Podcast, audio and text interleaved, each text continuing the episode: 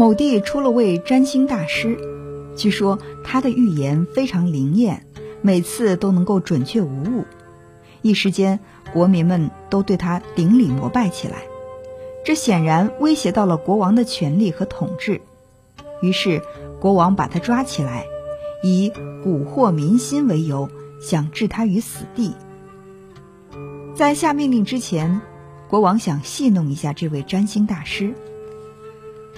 大家都说你的预言非常灵验，那么你预言一下你自己什么时候死吧？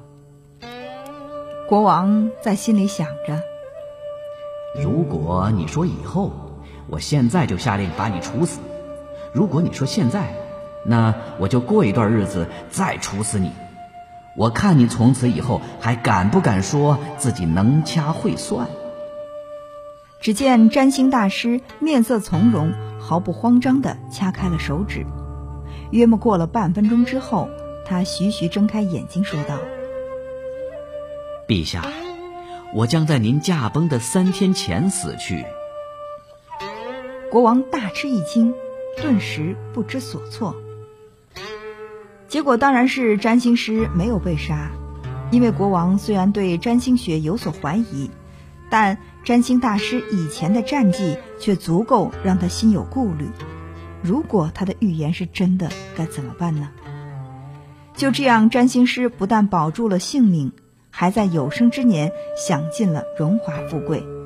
国王甚至还专门派了一对高明的宫廷医生来照顾他的健康。最后，在人们诧异的议论声中，占星师比国王还多活了几年。这虽然否定了他预言的能力，却迎来他一生的安枕无忧与高官厚禄，并证明了他操控权力的一流手段。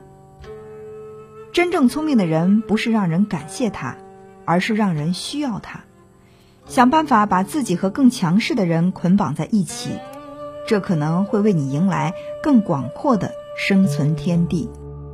这里是文聪时间，欢迎朋友们继续收听。